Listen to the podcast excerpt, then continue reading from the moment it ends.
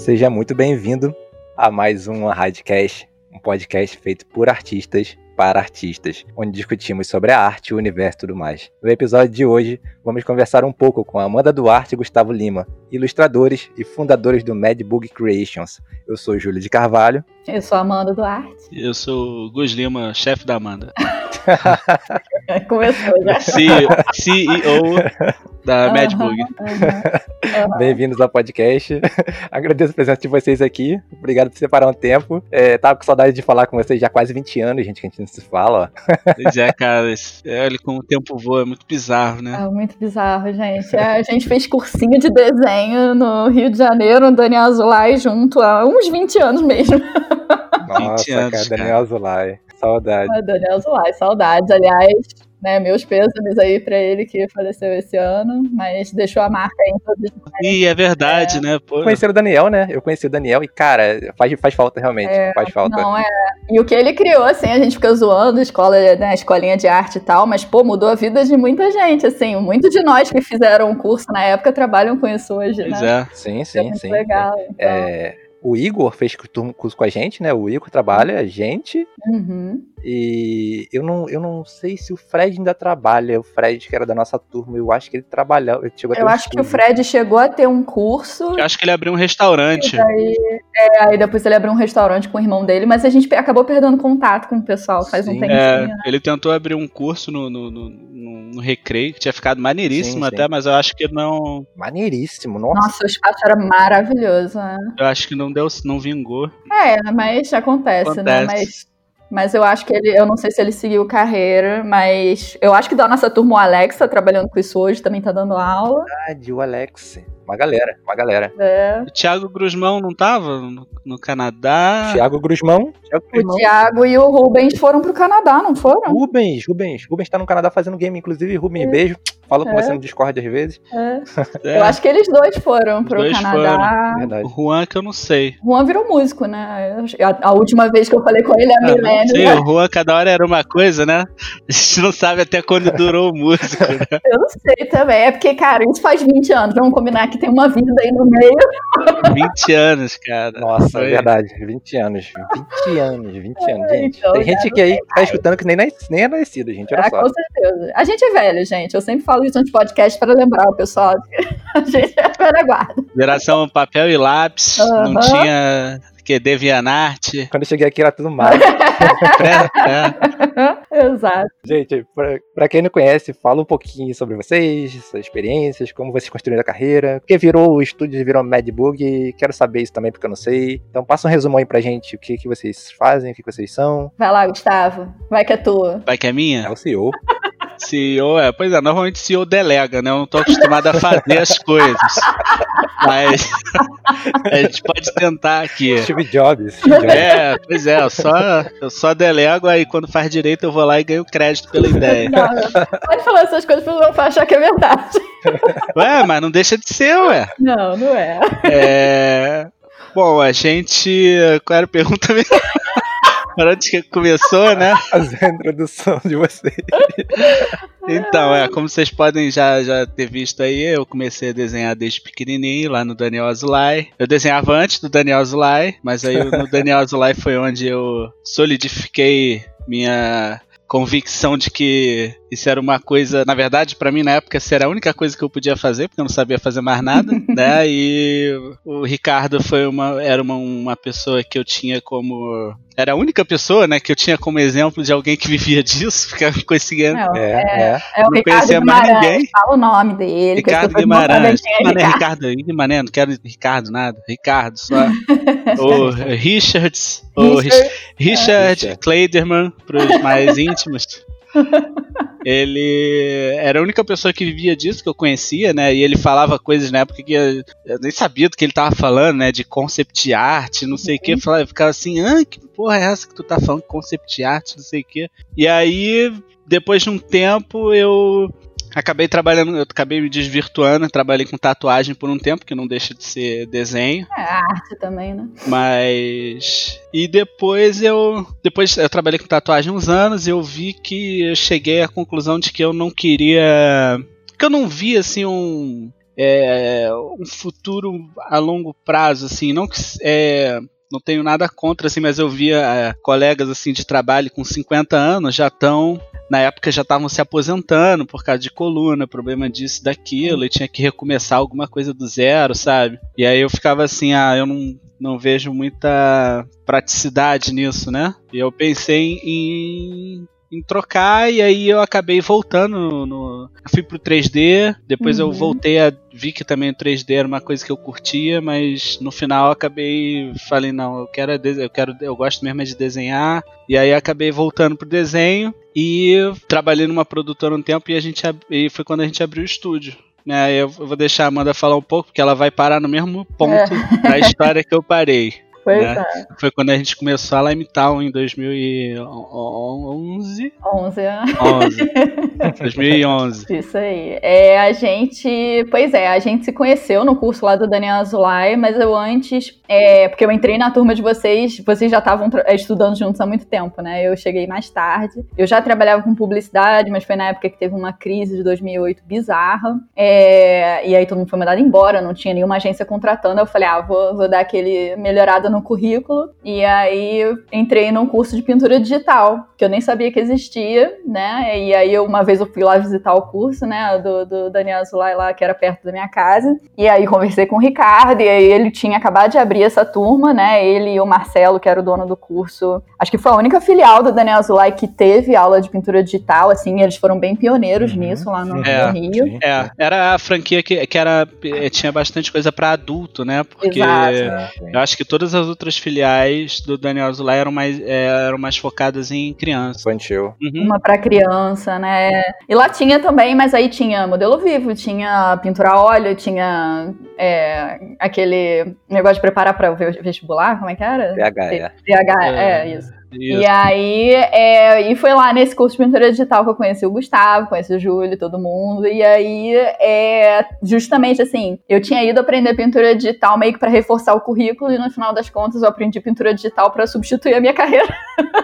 que eu falei, é isso que eu quero fazer, eu nem sabia que isso existia. E aí, na época, eu já mexia bastante no Photoshop, que eu já trabalhava com esse software na agência, mas então eu me familiarizei muito rápido com a pintura. E o Gustavo já desenhava pra caramba, mas não pintava, então foi meio que uma coisa meio natural de eu começar a pegar os desenhos dele para pintar, né? Tipo, porque eu queria meio que focar nisso mesmo, de colorizar a coisa, eu não tinha muito interesse assim em desenhar mesmo, né? Aprender figura humana, eu tinha preguiça e tal. O que veio a ser um arrependimento muito grande.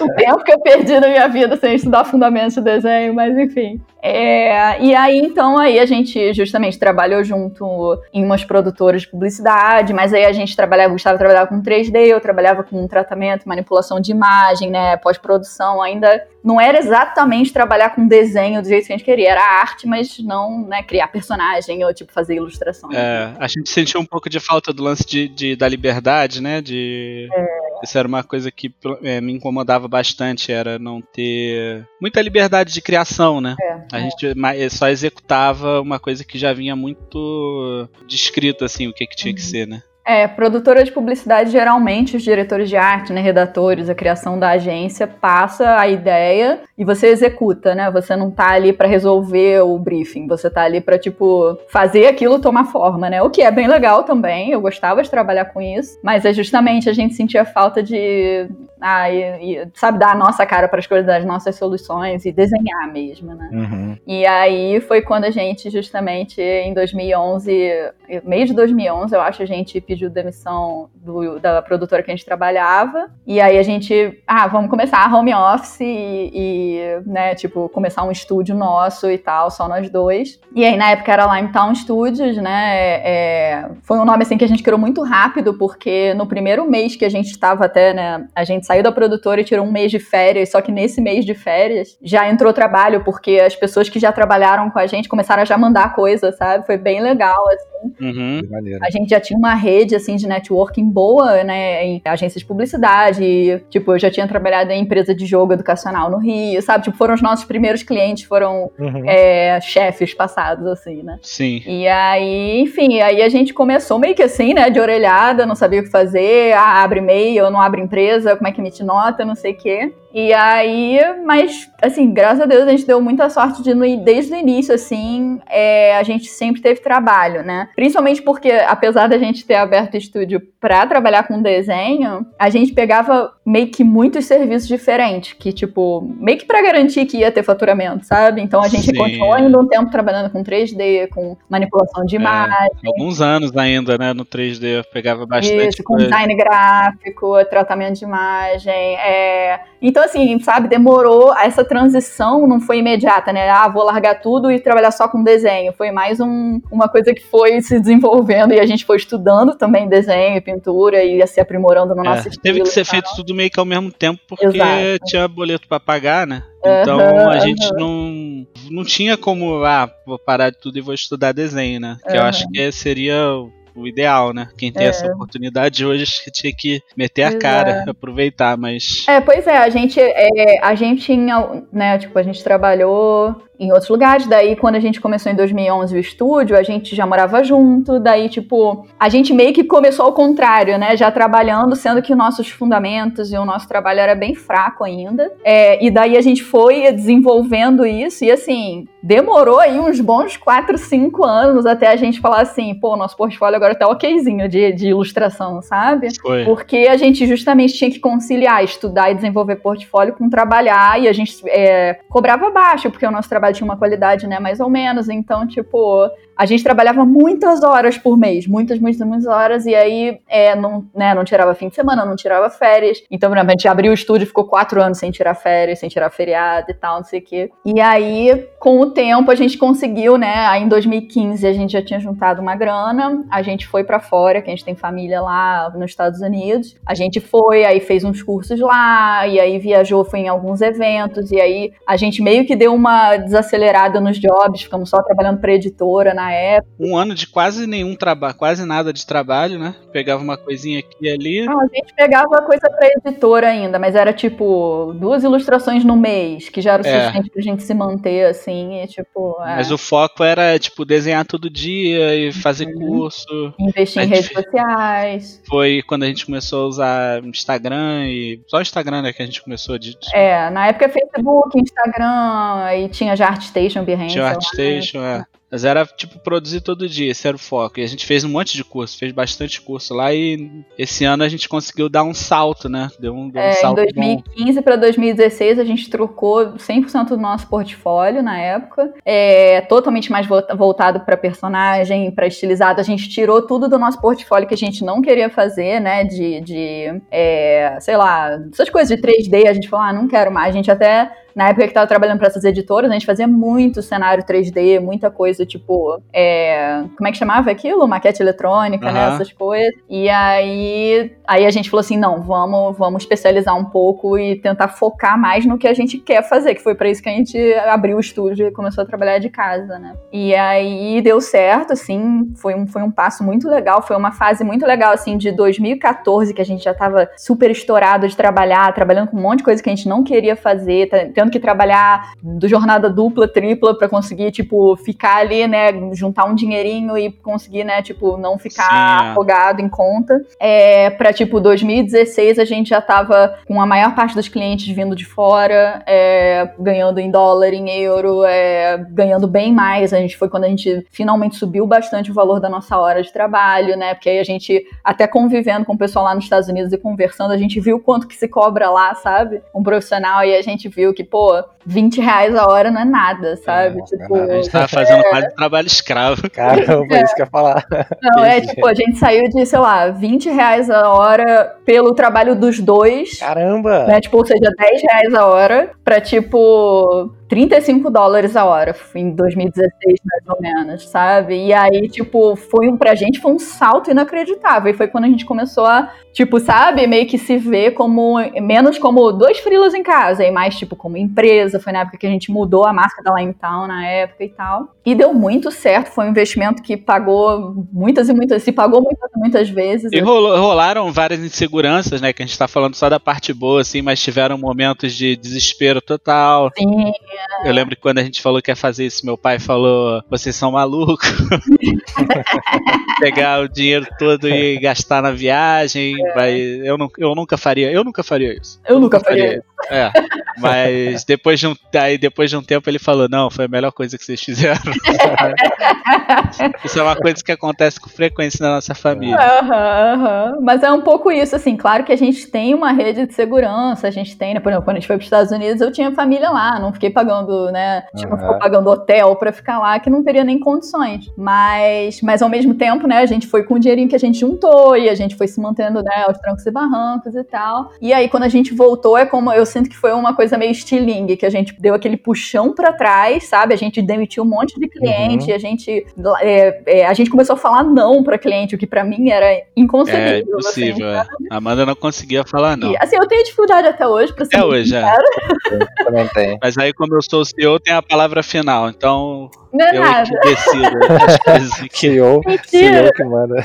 Mas eu sinto que foi um pouco isso. A gente deu esse puxão para trás e foi uma coisa que alavancou a nossa carreira, assim, de uma forma inacreditável. Tanto o lance do portfólio ter melhorado muito, os contatos que a gente fez lá fora. É, as nossas redes sociais começaram a bombar, né? Tipo, a gente começou a ter mais visibilidade online, porque antes era meio que no disse-me-disse, assim, né? Os nossos clientes eram aquele cara que a gente trabalhou um tempo atrás, que indicou a gente pro job e tal. Então, é. assim, é, porque essa, isso é uma parada bem importante, porque é, eu vejo muita gente perguntando dessas coisas, né, de como conseguir cliente e tal. Tem uma, tá rolando um negócio no Twitter de. É, é como é que é? Do negócio dos 10 mil. Quem, quem não tem 10 mil seguidores não consegue trabalhar com isso. Isso. E, é.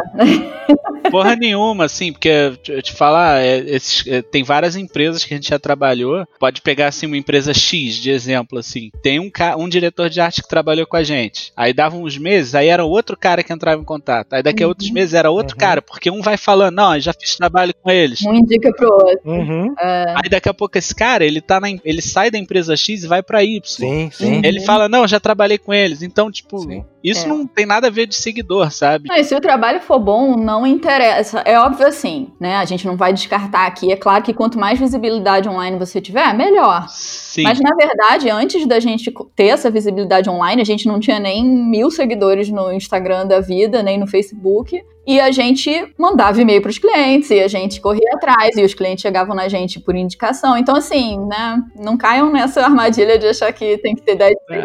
Ia nos eventos, não. né, que a gente conheceu bastante Isso, gente é. também não, é. presencialmente, é, né? Isso. E antes de existir, tipo, Unhide, Utopia, tinha uns encontros no Rio, tipo, acho que era feijão ilustrado. Tinha. Nossa, a Amanda desenterrou. Sabe, rabisco na mesa, sabe? Tipo, era um lugar que você é, é conhecer gente, né? E, tipo, trocar ideia e mostrar o seu trabalho. Então, assim, é menos, tipo, ser famosinho na internet e mais colocar o seu trabalho à vista das pessoas certas, sabe? É, então foi um pouco isso, e aí a gente continuou, assim, numa uma crescente muito grande de trabalho, foi assim um boom muito grande de 2015 até 2017, mais ou menos. E aí 2017 para 2018 a gente começou a ter o mesmo tipo de burnout que a gente tinha em 2014, né? Que a gente estava lotado de trabalho, trabalhos muito legais, mas não menos cansativos e na verdade por serem trabalhos para clientes maiores, a responsa era maior, então a gente pressão psicológica ficava era... o tempo todo.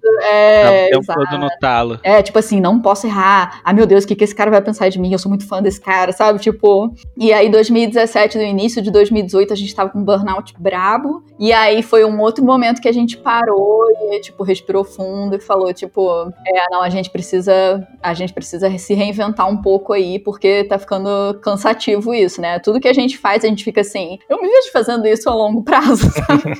e chega uma hora que eu fico, eu me vejo trabalhando 12 horas por dia a longo prazo, sabe? Eu não acho que isso é uma coisa razoável, né? E aí é, foi quando a gente fez mais uma mudança, que foi começar a criar projetos pessoais, né? A gente começou com um projeto que ainda a gente até hoje não terminou, depois a gente criou o Kaito, que é um projeto num estilo completamente diferente do que a gente costuma fazer, e foi meio que o que reacendeu, assim, a nossa vontade de criar, né? E não só prestar serviço para os outros e tal. E foi mais ou menos daí que a gente mudou de nome novamente, né? A gente já estava num processo de sabe aquela coisa de eu não me reconheço mais com essa marca, eu acho uhum. que não representa muito quem a gente é agora. Era uma marca muito séria, eu achava, sabe, para tipo, pro tipo de trabalho que a gente estava fazendo e a gente conversou com alguns produtores que gostaram muito do Kaito e eles falaram assim: "Ah, vocês são muito conhecidos por serem prestador de serviço, mas não criadores, né?" É. É. E aí foi um momento que a gente falou: ah, será que a gente muda? Aí a gente falou assim: ah, vamos fazer rebranding de novo, mudar a marca de novo, né? Mas aí no final das contas, depois de muita conversa e eh, né, a gente tentou registrar o nome no INPE, não deu certo. Aí a gente ficou, ah, cara, em vez de ficar, sabe, comendo pelas beiradas e dando muito a volta, é, vamos, vamos, mudar de uma vez. Criar é. um nome, é, vamos criar um nome novo que a gente se identifique 100% e, e tem a ver com a nossa personalidade como criador e como né, prestador de serviço, que a gente cria coisas fofinhas e bonitinhas e, tipo, né, coloridas, sabe? Não é uma marca. Não era. Nunca deveria ter sido uma marca muito. Como fala? É. é eu tô procurando. É, ser mais não sei outra palavra também. É, mais... Eu tava procurando corporativo, é mais, mais lúdico, é, descontraído, mais... né? Exato, exato. E aí a gente chegou no Mad Bug, que Bug é o nosso doguinho, é o nosso Pomerânia, super fofo, mas que é super bravinho. Tá sempre nervoso. Então, é, late muito, então a gente, né, ah, não vai ser só Bug, né, vai ser Mad Bug. e a gente mudou de estúdios para Creations, né, a gente agora é, tipo, para focar mais na parte de criação sem abrir mão da prestação de serviço, mas. Agora a gente, é, a gente divide o nosso tempo, né? Exato, entre é. É, trabalho para cliente e o tempo que a gente investe nas nossas coisas. Exato. E a gente tenta ficar mais tempo na nossa. A ideia no início, às vezes a gente falha, mas a ideia no é. início era ficar mais tempo em, em projeto do que em trabalho para cliente. É. Mas isso aí, isso oscila. Assim, a gente, vai, a gente aos poucos vai conseguir. É, a gente vai conseguir fazendo, sim. É porque a verdade eu, eu gosto ainda de prestar serviço. Eu adoro, assim, os clientes que a gente tem. A gente chegou num ponto que a gente tá com clientes muito bons e, sabe, eu não. É, não é uma coisa que eu gostaria de deixar de fazer, mas se eu fosse escolher, assim, eu balancearia mais pro lance de vamos criar coisas autorais e botar no mundo, sabe? Tipo. É, sem dúvida. Nesse é... ponto eu até discordo sim, um pouco sim. da Amanda, porque. Eu, é, o Gustavo quer largar tudo.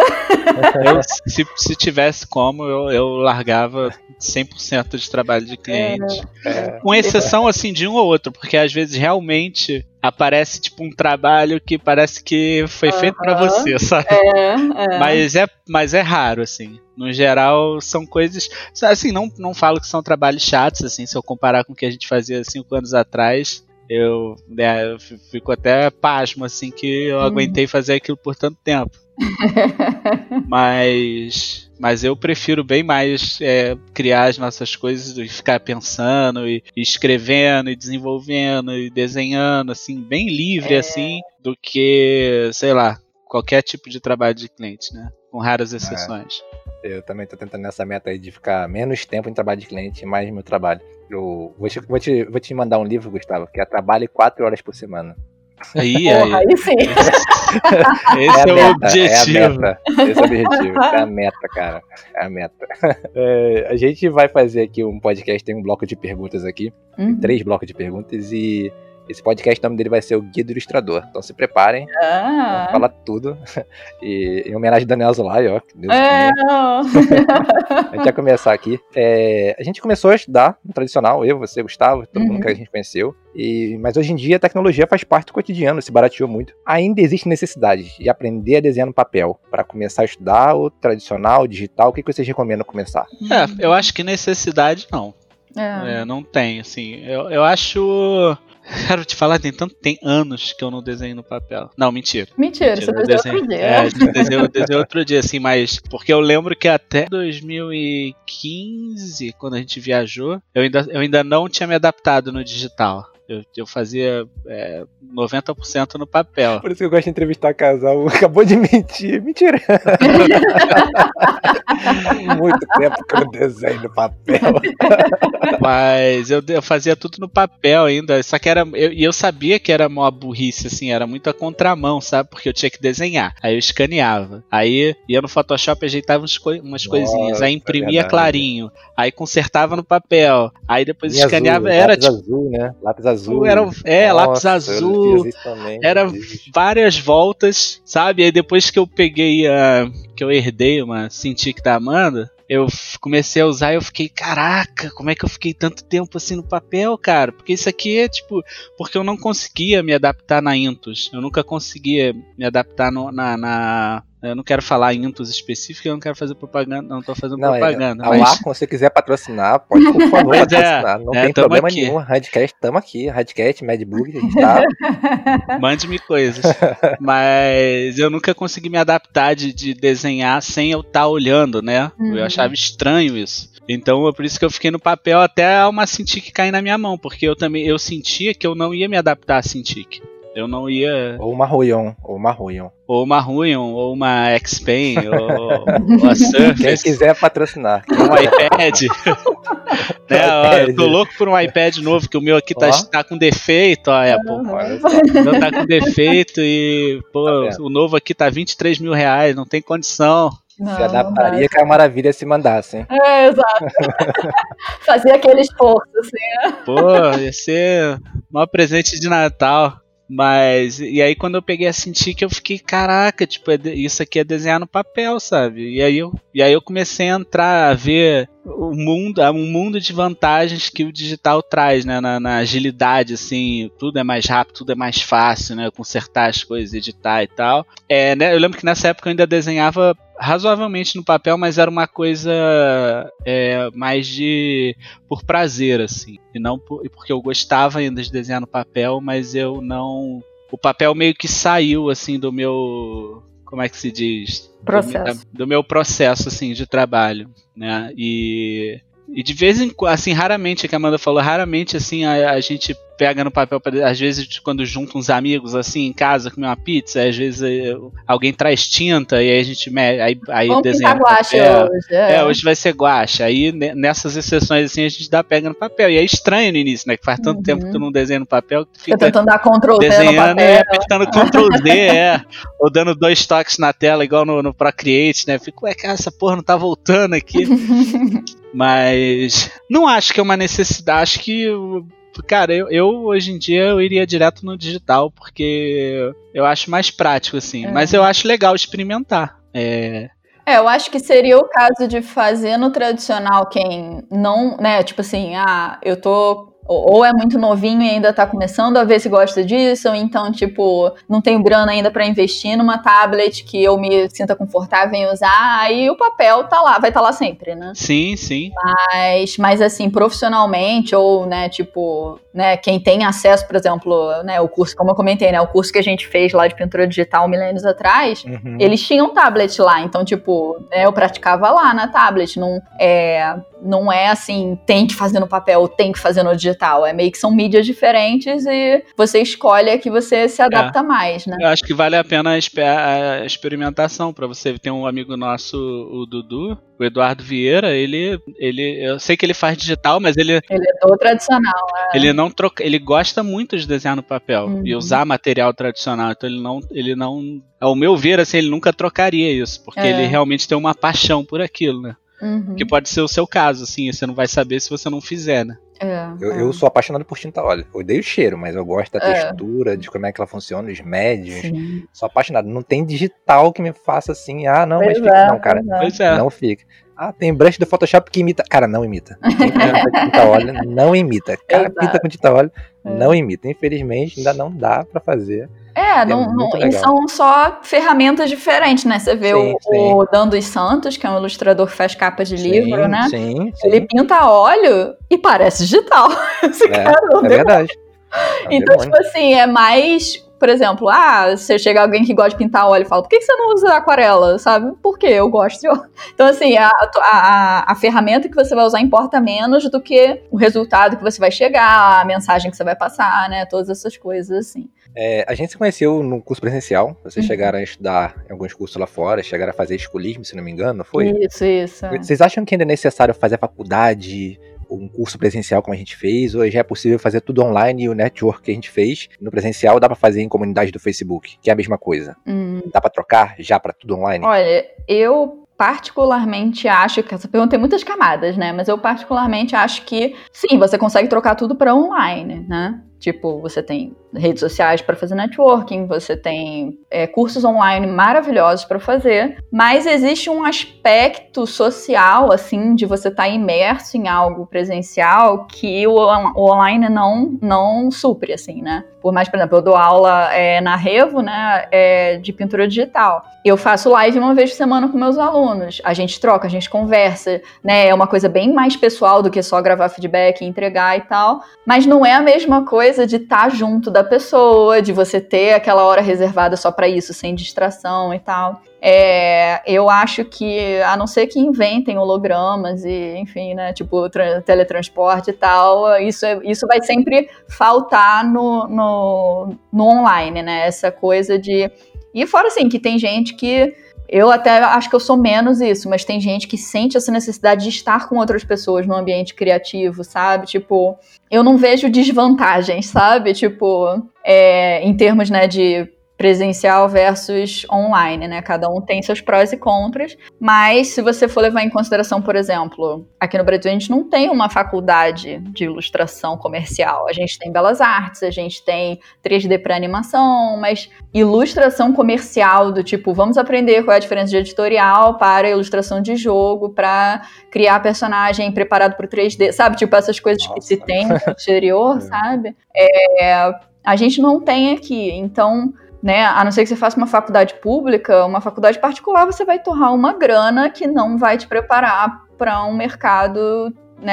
É, é, não vai, você não vai sair de uma faculdade hábil para um mercado para ser ilustrador, né? É, em compensação, sabe? Por isso que eu falei que tem várias camadas. Em compensação, a minha época, por exemplo, eu fiz faculdade de publicidade, comunicação social e eu me formei, né? Quatro anos. É, como eu falei, assim, eu não aprendi Photoshop na minha faculdade, sabe? Tipo, eu tive algumas aulas de marketing, algumas aulas de redação e tal, mas eu tive aulas que para mim foram insubstituíveis, que me ajudaram a me construir como pessoa, tá? Tipo, filosofia, sociologia, antropologia, sabe? Tipo, eu tive aulas que foram além do prático e que são bem mais acadêmicas, mas que te fazem pensar, sabe? Que para mim foram extremamente valiosas, sabe? Tipo, pro meu desenvolvimento pessoal mesmo, tá? Menos carreira e mais assim, tipo, eu entrei na faculdade uma pessoa e eu saí outra, sabe?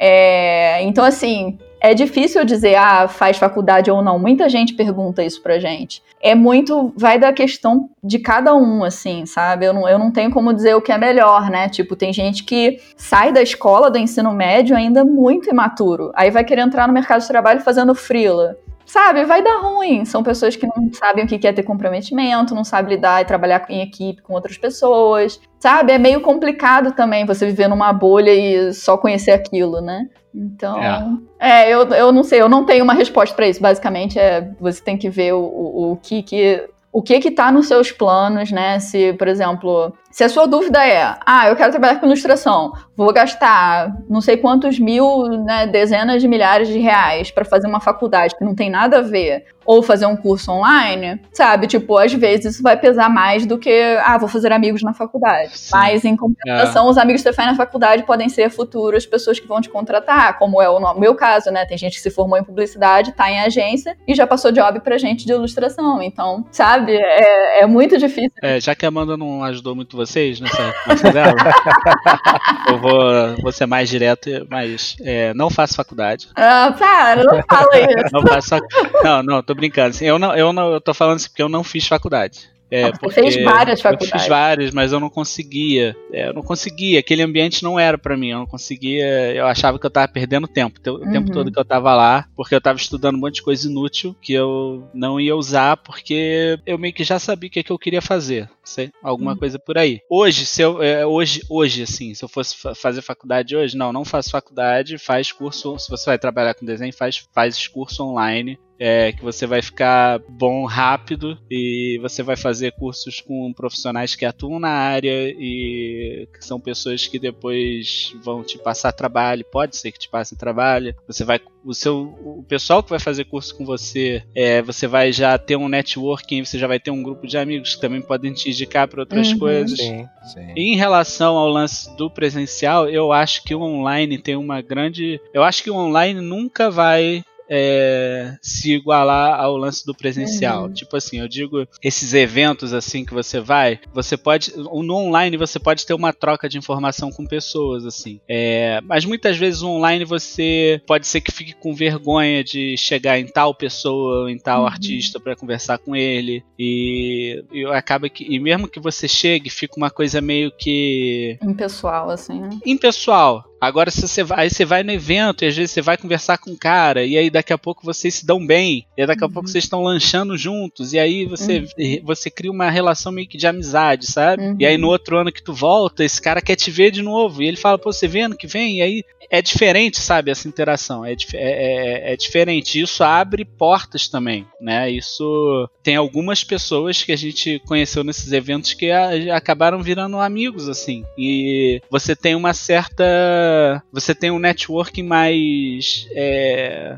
é, como é que se fala? É um networking menos profissional e mais. Isso, é, é, é diferenciado. e aí você tem, você tem mais abertura para poder trocar ideias sobre certas coisas, ou, uhum. ou, fazer trabalho juntos, ou chamar, tipo. Uhum. Chamar um. Imagina, chamar um artista que você admira pra caramba pra te ajudar num projeto, sabe? Pô, eu tô com essa ideia aqui, mas essa. Tipo assim, eu não faço cenário, mas é uhum. o que você faz aqui, porque você não quer fazer esse cenário aqui, não. E aí o cara chega e fala, não, vou fazer, pô, vai ficar foda e tal, não sei o que. Isso, isso eu acho que é mais difícil de conseguir isso no online, de você ter esse. de você transformar mensagem, que é uma coisa muito impessoal, numa. numa. sei lá, numa. numa, numa amizade, ou num. como é que é? Assim, não é impossível. Colher, colher, é. colher de colegar, um colher, uhum. amizade, um coli, coliguismo, sei uhum, lá. Uhum, uhum. Às vezes não é amigo, amigo, mas você é colega, assim, né? sim, né? Eu, é, na internet todo mundo se conhece, troca ideia, é parceiro. Tem gente que a gente conhece há anos e tal, e já fala há muito tempo. Só que aí você chega numa CCXP ou no Utopia da vida, e você vê a pessoa e é tipo, ah, aquele momento de gritaria e, tipo, melhores amigos forever e tal. E tem uma experiência diferente mesmo, assim. O pessoal realmente é, é não, não tem,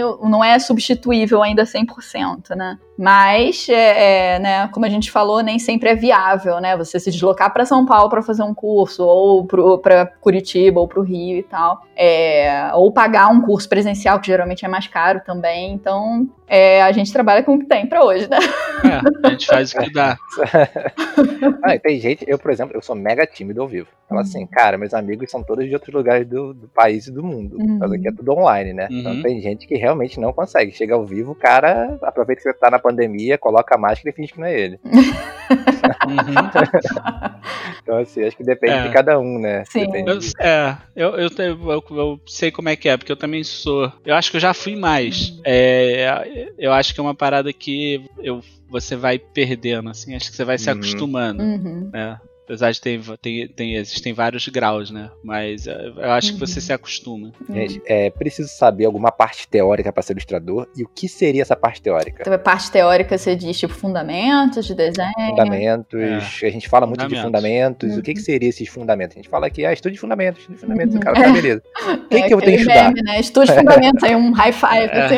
É. É. Aquele tá se afogando, né? Exato.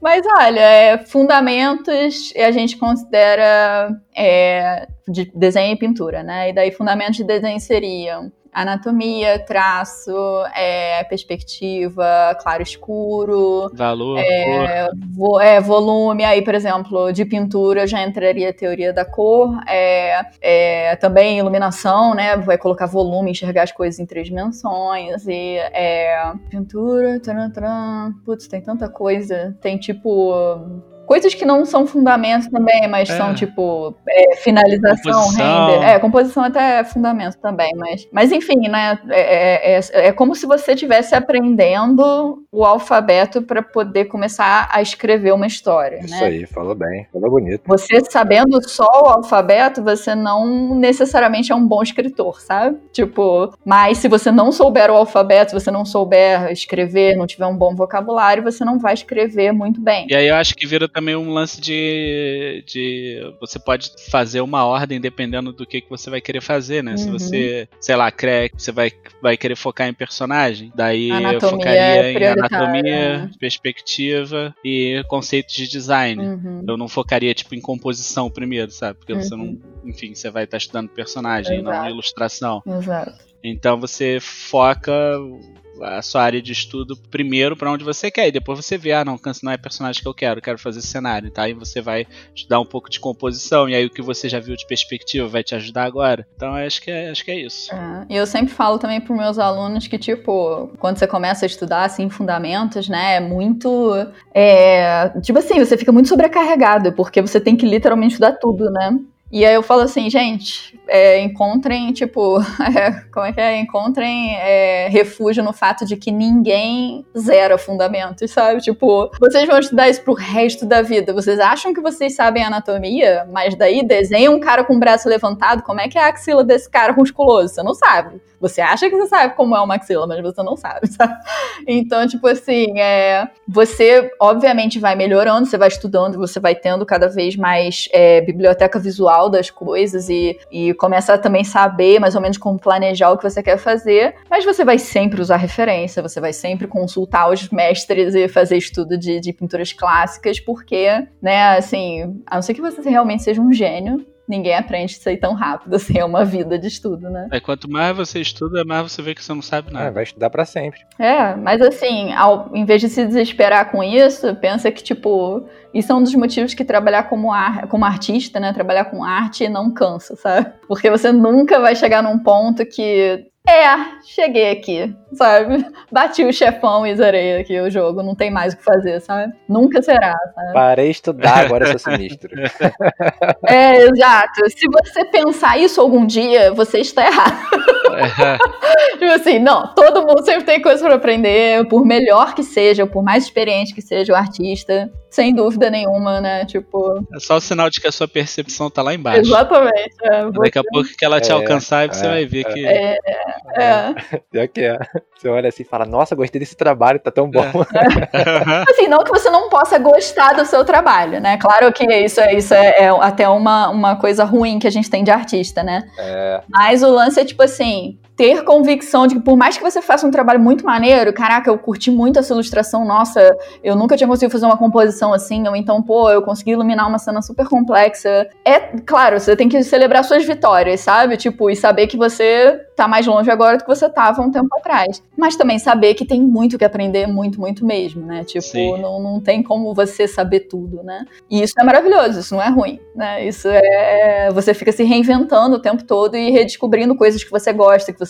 Ou então, tipo, coisas que você gostava e agora hoje em dia você acha, não, não é bem isso, sabe? Tipo, meio que a nossa arte meio que muda de acordo com o que a gente muda também, que a gente cresce, e a gente aprende, tem novas experiências e tal. Então, isso é das, dos aspectos que eu acho mais legal de ser ilustrador assim, né? E, então, assim, fique tranquilo, você não sabe nada mesmo, e nem a gente. Aí. Mas a gente vai continuar tentando, é isso aí. é, qual foi o método de estudar, a técnica de estudo que vocês acham que ajudaram vocês a evoluir mais? E existe algo que vocês faziam e que hoje em dia vocês acham que pode adaptar para melhor, melhor resultado? O que vocês faziam de errado, que vocês podem melhorar hoje ou vocês já estão melhorando? Quer responder essa? Começa aí, mano. Tô pensando. é, o meu, o meu caso, eu até já comentei aqui meio que rapidinho, mas foi o lance de que quando eu comecei a aprender a estudar arte mesmo, eu não desenhava desde que era criança, né? Eu não, não, não tive esse hábito de. Né? Na verdade, toda criança desenha e daí algumas param, né? Eu fui desde que parei.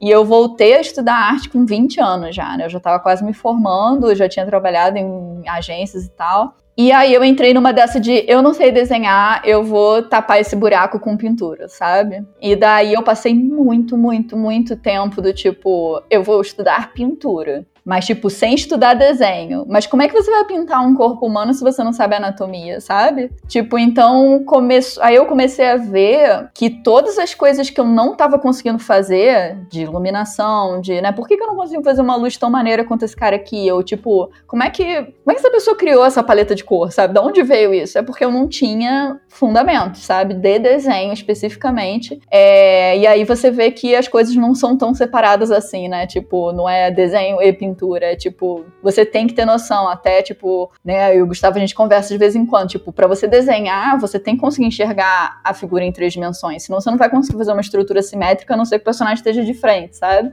Então, tipo, você não consegue distinguir tanto o que é fundamento de um e de outro. O certo é você meio que saber tudo e aplicar para o que você quer, mesmo que você no final seja colorista mesmo você tem que saber perspectiva, você tem que saber anatomia, você tem que saber claro escuro, sabe? Tipo, essas coisas você não tem como escapar. A gente às vezes fica fugindo disso, e aí quando a gente vê, a gente perdeu um tempão pra no final das contas começar do zero e começar a estudar de novo, sabe? Então, não fujam de fundamentos. É, isso aí que a Amanda falou, eu, eu também falo a mesma coisa. É, pois é. É, é o lance de eu nunca, eu sempre tive preguiça de pintar, mas é, de, um tempo, de uns tempos pra cá, de vez em quando, eu, eu, Não é que eu comecei a aprender, né? Eu comecei a fazer um pouco, que isso me ajuda a. Começou a me ajudar a ver a figura de uma forma mais tridimensional. Eu consegui, consegui ver a facilidade de, de ter um pouquinho da parte de pintura. Não necessariamente é, não o render que a Amanda faz, porque eu não tenho a menor condição de, de fazer isso. Não, mas render não é... é fundamento de pintura, né? Tipo, render é isso, é acabamento, mas é, de... é, mas é isso, entender a coisa, né? Entender, é, entender, isso é uma, uma coisa bem importante, assim. E o lance de não pular etapa, uhum. que eu acho que é uhum. uma coisa importante, que sim, eu faz, fiz muito isso durante o curso do Ricardo. Pulava etapa em toda oportunidade que dava. Que ele mandava eu desenhar um esqueleto, ele voltava na minha mesa, eu tava fazendo Goku, sabe? Eu não tinha paciência e maturidade. Achei que era só eu.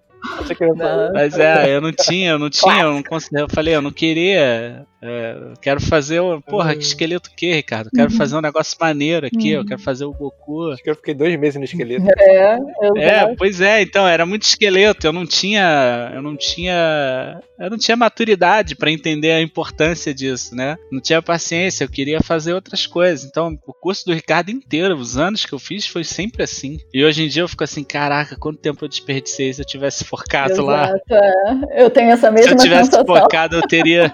Eu estaria em outro lugar hoje, sabe? Mas, enfim, não foi assim que aconteceu. A gente tem que viver com as consequências, mas é tentar não, não ser muito apressado, assim, sabe? Que as coisas vão acontecendo, assim. É, dá tempo ao tempo de você aprender as coisas, mas assim, a gente também sabe que é difícil, por exemplo, né? Ah, eu tenho que estudar rosto aqui, vou fazer mil cabecinhas, vou pegar o livro do Andrew Loomis lá de cabeça e mão e reproduzir todos os desenhos, tentar aprender a estrutura. Isso é chato para fazer a longo prazo. Então você intercala com coisas que você acha interessante, ou então traz isso para algum, por exemplo, ah, quando eu comecei a estudar anatomia de rosto, tipo, estrutura de rosto, é, do Lumes mesmo, né? Aquela coisa da, das, dos planos da face e tal.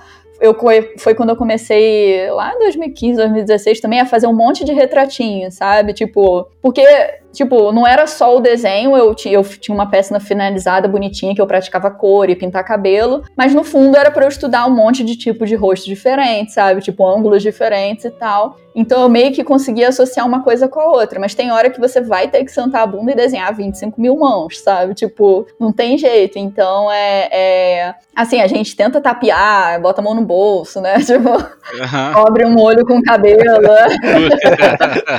bota o pé atrás da grama grama, né? Tipo, mas assim, tem hora que não, não né, você não, não vai conseguir correr disso muito tempo, assim, né? Então... A Amanda acabou de desvendar meus segredos, então.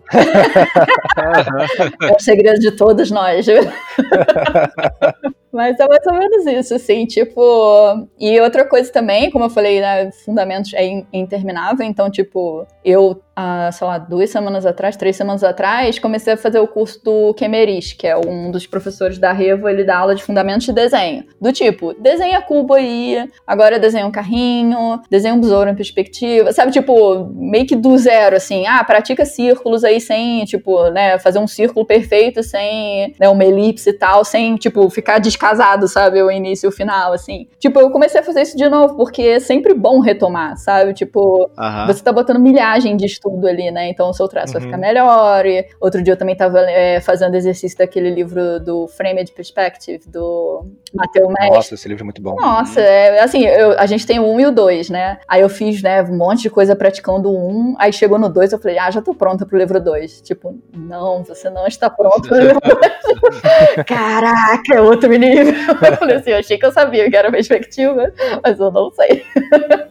Então, assim, é bom sempre retomar, voltar às bases, assim, tipo. Enfim, né? E também tentar encontrar prazer nisso, assim, de estudar, né? Não é fácil. Criar o hábito de estudar coisas que Sim. não são tão necessariamente tão interessantes assim, né? Mas, mas é isso, assim, faz parte, faz parte. E você vê uma melhora tão rápida e tão grande no seu trabalho quando você foca nessas coisas, que por mais chato que seja, depois o, o prêmio é muito grande, sabe? Tipo, Sim. Dá, dá um ânimo muito grande, assim, eu acho. Então, sei lá, eu sou uma pessoa que gosta de estudar no geral, é, então, assim, é, é mais fácil para mim, eu acho.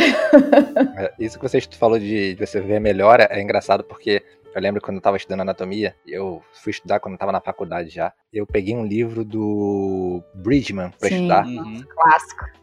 Que o Ricardo tinha me recomendado, sim. Aí eu peguei o livro do Bridgman e eu estudei o livro todo. Estudei o livro todo. Peguei um livrinho pequenininho também. Eu acho que a gente tem todo esse livro aqui. Eu tava é. tentando fazer uma tem cópia. É, eu tava tentando fazer uma cópia hum. do Frazetta. Eu não consegui. Eu estudei o livro todo, fiquei uns dois, três meses estudando. Foi o Fred que me ajudou até, se não me engano. E quando eu tentei de novo, cara, eu fiz sozinho, assim, sem ajuda de ninguém. Eu fiquei, né? cara, como assim? É. internalizou aquilo e eu fiquei, cara, era isso que eu precisava. Eu precisava estudar anatomia, porque o Frazetta uhum. sabia é. muito anatomia. O Frazetta é um exato, mestre da anatomia exato. de fantasia. É, realmente você, eu sinto que quando você estuda, mais do que você ter memória muscular também é importante, é tipo você conseguir entender o que você tá vendo, sabe? Sim. Tipo, sei lá, quando eu ia às vezes replicar, é. fazer um estudo de retrato, assim, né? Pegava uma foto e tentava fazer igual do lado. E você não, você não tá efetivamente vendo, sabe? Tipo, se você não sabe o que você tá procurando, sabe? Do tipo, sim, quais são as oclusões e aonde que tem é, refração subcutânea e quais são as áreas, as zonas de cor do rosto, sabe? Tipo, umas coisas assim que se, pelo menos assim, se ninguém falou para você ou se você não leu em algum lugar, você não vai saber que aquilo existe. Não mentira mentira. Tem gente que tira muito bem de observação. Eu não sou uma dessas pessoas. Eu, tipo, só consigo ver só, quando alguém aponta para mim e fala, olha aqui, ó. Eu falo, ah, entendi. Mas, é, mas enfim, para mim é um pouco isso também, de você, é, né, é, melhorar sua observação, assim, sabe? Tipo, e aí você junta isso ao fato de que você está treinando a mão e juntando milhagem, né? E, e, memória muscular de traço e tal, que tudo isso ajuda. Sim, né? sim. Mas também tem aquela coisa, não é só ler o livro, não é só assistir o, o tutorial. Sim, por favor. Sim, por favor. Pois é, eu queria ter isso aí, eu não, eu não tenho foco de, de, de ler e estudar as coisas. Eu só consigo estudar através de memória muscular. Mas isso vai mudar. Mas é um, é um jeito, jeito, de estudar. É um jeito. Eu, eu, fiz aula com o Lucas Parolin também um tempo, e aí ele perguntava assim: no primeiro dia de aula, você se considera uma pessoa mais teórica ou mais prática? Aí eu fiquei assim, como assim? Ele falou, tipo, você é aquela pessoa que estuda, estuda, estuda e planeja cada centímetro da ilustração e daí né, e pensa tudo antes de botar uma linha no papel, ou você é o cara que sai no estilo Rambo, como o Gustavo fala, tipo, sai fazendo um milhão de desenhos, sabe? Nossa. E aí, tipo, a gente descobriu nesse caso que eu sou o tipo mais teórico, o Gustavo é o tipo mais prático, mas a gente tá tentando não ser extremos, sabe? A gente tá tentando, tipo, chegar no meio termo. Equilibrar um pouco, é. Exato. Porque, tipo, pro Gustavo, por exemplo, planejar um pouco mais o que ele vai fazer antes dele fazer, e eu, para não ter tanto medo de botar a linha no papel, sabe? Tipo, que eu fico tanto, ah, meu Deus, tem que ser perfeito, e aí acaba travando também, sabe? Então, nem um extremo, nem outro. É, não, o extremo é ruim. Eu já cheguei ao ponto de começar a trabalhar sem nem pegar referência, pegando é. jeito, falando, cara. Aí você perde mó tempão e fala assim, ah, o torso tá ao contrário. não, é, não, perde mó tempão é. procurando referência, cara. E aí você, você percebe assim, cara, olha só o tempo que eu tô perdendo aqui, uhum, eu tinha que perdido uhum. antes, entendeu? Planejamento. Eu agora planejo mais 3 horas, 4 horas pegando referência. É. Depois eu não pego mais nada.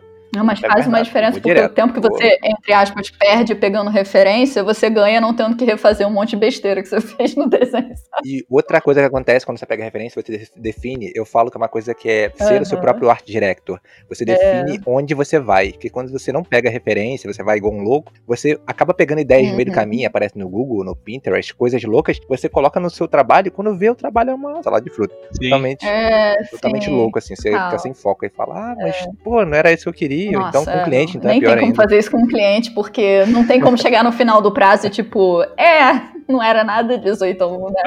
não deu, não deu, gente, foi mal, sabe? Gente, como desenvolver um portfólio? Tem desenvolvendo e colocando trabalhos pessoais, ver que vai colocando, como é que vocês fazem isso? Olha, é, tudo depende de qual é o seu objetivo como ilustrador, né? Tipo, se você quer trabalhar para uma empresa X, ter um portfólio que é coerente com que, o que aquela empresa X produz, por exemplo, né? É, você vê o que, que você quer, o que, que você Acho que o jeito mais fácil, assim, é você ver, sei lá, algum artista que você é de, ah, eu quero fazer o tipo que esse cara que faz. E aí você, sei lá, entra no Artstation dele e vê como é que é o portfólio dele, sabe? Aí você vê mais ou menos o que, que você tem que fazer é, não em termos de copiar o estilo do cara, mas mais é, não, tipo, não copiar, mas esse é o isso. nível que estão contratando. É esse tipo de trabalho, é esse tipo de estilização é. que esses caras Tipo assim, eu quero trabalhar com criação de personagens. O que, que um character design tem no portfólio? Deixa uhum. eu ver aqui. Uhum. Ah, tá. Então tem, tem, tem, um, tem um giro, tem um turnaround, tem várias expressões, uhum. tem poses. Ah, então é legal ter isso, não ter só um desenho. Ah, e, enfim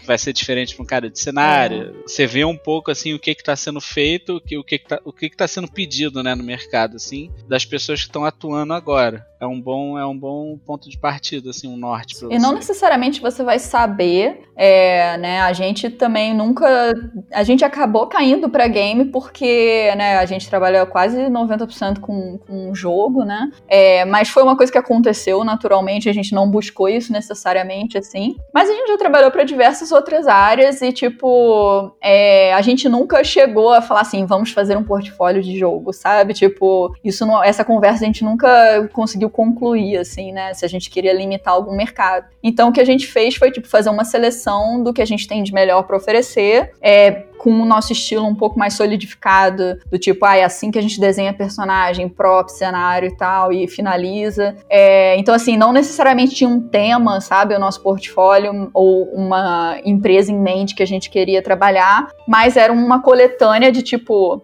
as melhores coisas que a gente já produziu até então, mas coisas que a gente quer fazer. Porque tem trabalhos que a gente tem bastante orgulho de ter feito que eu não quero pegar nunca mais na minha vida. Uhum. Do tipo, algumas coisas de 3D e tal que a gente fazia, que eu acho que ficou maravilhoso, mas não vou botar no meu portfólio porque eu não quero que isso apareça para mim, né? Então o portfólio é meio que é, uhum. é, é, o seu cartão de visita, assim, sabe? Do tipo, olha, é isso aqui, quem eu sou e o que eu faço. Se você, tipo, né, a gente tem um conhecido que tem esse problema, ele trabalha com caricatura caricatura, mas ele odeia trabalhar com caricatura. Mas o portfólio dele é só caricatura. Então a única coisa que aparece é. pra ele é caricatura, sabe? É, caricatura. Então, tipo, assim, é, fazer um portfólio direcionado, um portfólio que mostre pro cliente que você sabe resolver problemas. Tipo, ah, eu nunca peguei um cliente, como que eu vou ter um portfólio que, que é comercial? Ah, é, pega um briefing da internet, um character design challenge da vida, sabe? Alguma coisa que você. Vai fazendo, Exato. Vai você resolve um projeto, você cria um projeto fantástico fantasma, por exemplo, que chama em publicidade, né? Tipo, nenhum cliente contratou para fazer isso, mas você faz uhum. como se fosse para um cliente. E aí você faz do tipo que isso que o Gustavo falou, por exemplo, ah, você quer mostrar que você sabe trabalhar como character designer, você tem o desenho do personagem, você tem ele em vários ângulos diferentes, você tem várias expressões, você tem ele num setting, sabe? Tipo, variações de roupa, variações de, de, de cabelo, enfim, né? É,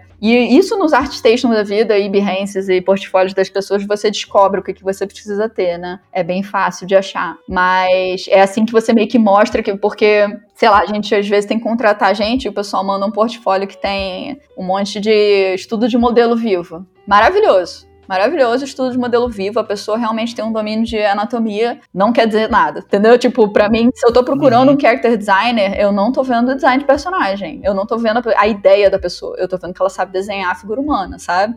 Então, tipo, a não ser que seu objetivo seja, sei lá, ser professor de modelo vivo, você precisa ter mais que isso no seu portfólio, sabe? Sim. Então, como eu lido com críticas negativas no meu portfólio? Alguém pegou, mandei portfólio, estou desenvolvendo portfólio e alguém fez uma crítica negativa. Como lidar com isso? Olha. Ah, muda de carreira. Mentira, para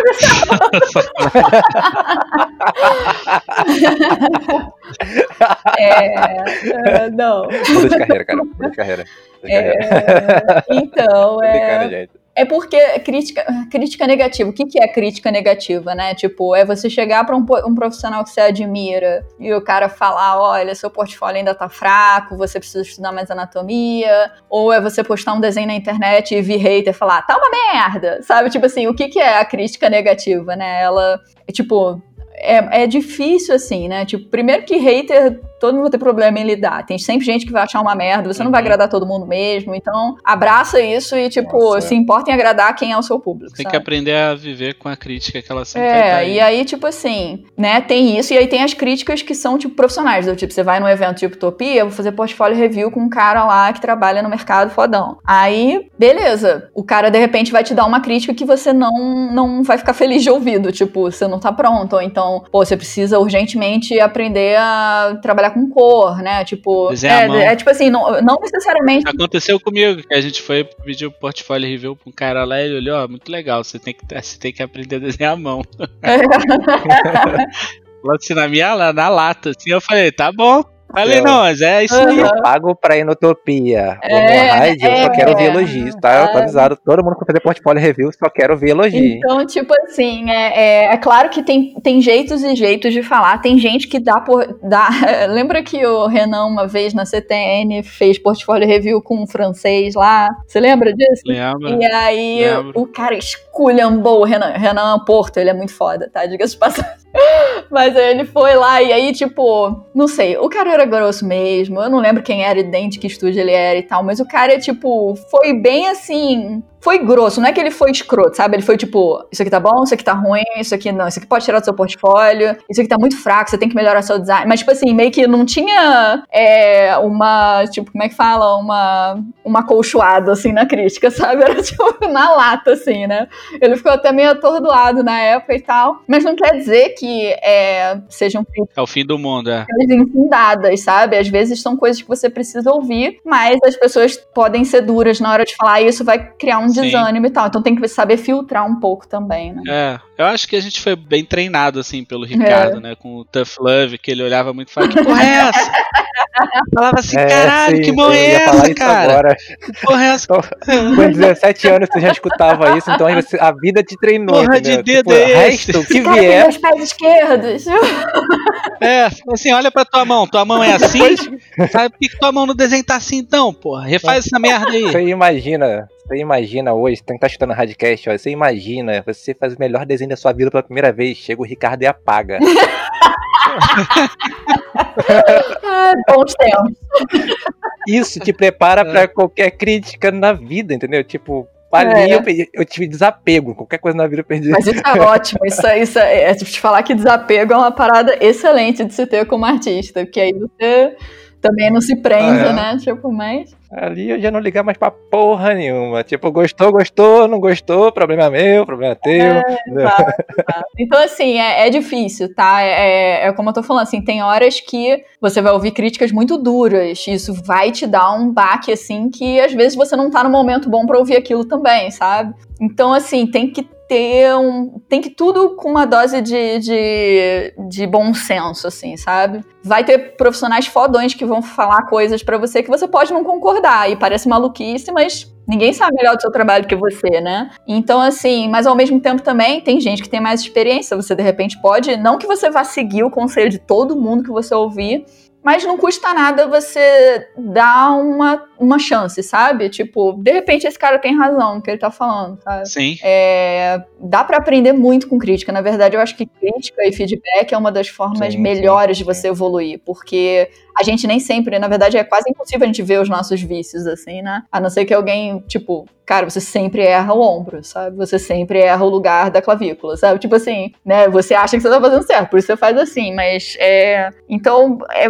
toda crítica é válida, exceto quando é, obviamente, alguma coisa que, né, tipo, já cansou de postar. Quando a gente posta desenho que viraliza na internet, começa, assim, imediato, sabe? Tipo, qualquer coisinha que tem um pouquinho mais de atenção online, vão vir os caras e falar, pô, que uhum. merda, ah, aqui, não sei o quê. É que na internet é foda. Faz o desenho, tu quer fazer o, sei lá, tu quer fazer o Goku e tu bota a roupa dele azul. Não, o Goku não tem roupa azul, isso aí tá merda, a roupa dele é laranja. A gente tem, como é o nome tá. daquele artista que fez o, o, aquele cara de, nossa, eu vou esquecer tudo, o do King of Fighter, o cara de boné que você gosta? Ah, sim, o Terry Bogard. Isso, o cara fez um Terry Bogard, mas daí ele tava fazendo todos os personagens do KOF com roupa casual, assim. É, ele tava fazendo tipo um redesign mais moderno, né, da galera. Maneiro, e aí ele fez o Terry sem o boné, com uma jaqueta jeans e tal. Caraca, o pessoal. Eu tinha ficado irado. mas... nos comentários. Aham. Tipo assim, o Terry sem boné vermelho? Sabe, tipo assim. Sem a jaqueta, caraca, sem não sei o é um quê. Design, cara. Desapega dessa porra. Aí o cara, o cara foi depois e fez ele com a é, roupa. Que ele recebeu tanta expressão de saco que ele refez o desenho. Acho que ele até tinha o boné, mas o boné tava virado pra é, trás, eu lá. acho. Tava maneiro. Ele, ele mudou. Nossa, se eu sou ele, eu fazia ele careca. É, sim. Pô, tinha ficado, aí, tinha ficado irado o redesign e, dele. E assim, é fanart, é uma interpretação pessoal sua, não é canon, sabe? Por que, que as pessoas estão exigindo que você mude o seu design? Sabe? As pessoas são chatas mesmo com algumas coisas. E aí você. Por isso que eu tô falando, é muito é. difícil saber filtrar. Nem sempre a gente tá num momento bom, assim, da nossa vida mesmo. Às vezes a gente tá mais desanimado, tá mais frustrado com o nosso trabalho.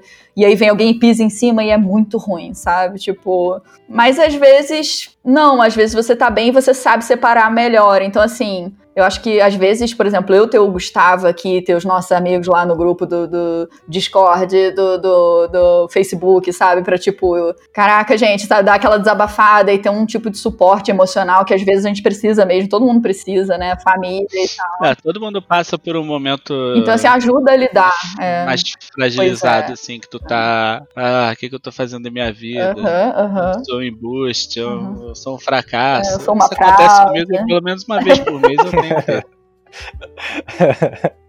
é, todo mundo tem, todo mundo tem. Vocês é, acham assim que aplicar para uma vaga com meu portfólio hum. não, ca não casa? Se aplicar para uma vaga com meu portfólio não se aplica, eu vou estar tá me queimando? Eu, eu chega, sei que a Two Minds, a, a Luísa e o Thiago falaram aqui que vocês abriram uma vaga no Twitter e todo mundo começou a postar lá um monte de coisa. Eu queria saber de vocês que contratam gente às vezes, se eu aplicar com o meu portfólio que não se aplica para minha vaga, para vaga que vocês estão me uhum. pedindo, character design e manda environment.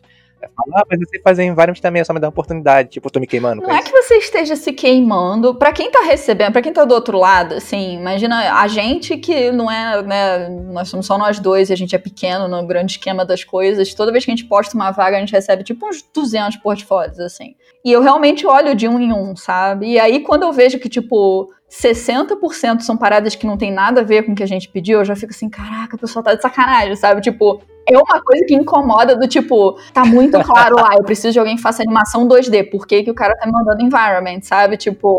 E assim, às vezes a pessoa até fala, ah, não, eu sei que não é o que você tá buscando, mas eu queria mostrar meu trabalho. Mas, tipo, não é meio que o momento certo, sabe? Você pode mostrar é, o seu portfólio é, numa hora que eu não esteja é, inundada de é. portfólio, por exemplo, pra poder te dar atenção. Sabe? É, eu acho que sim, o que acontece sim. com a maioria das pessoas é que a, a pessoa que tá olhando vai pular uhum. o seu uhum. portfólio de cara, eu acho. Porque ela. Você imagina. Se isso acontece com a gente, imagina uma, na Blizzard. Exato.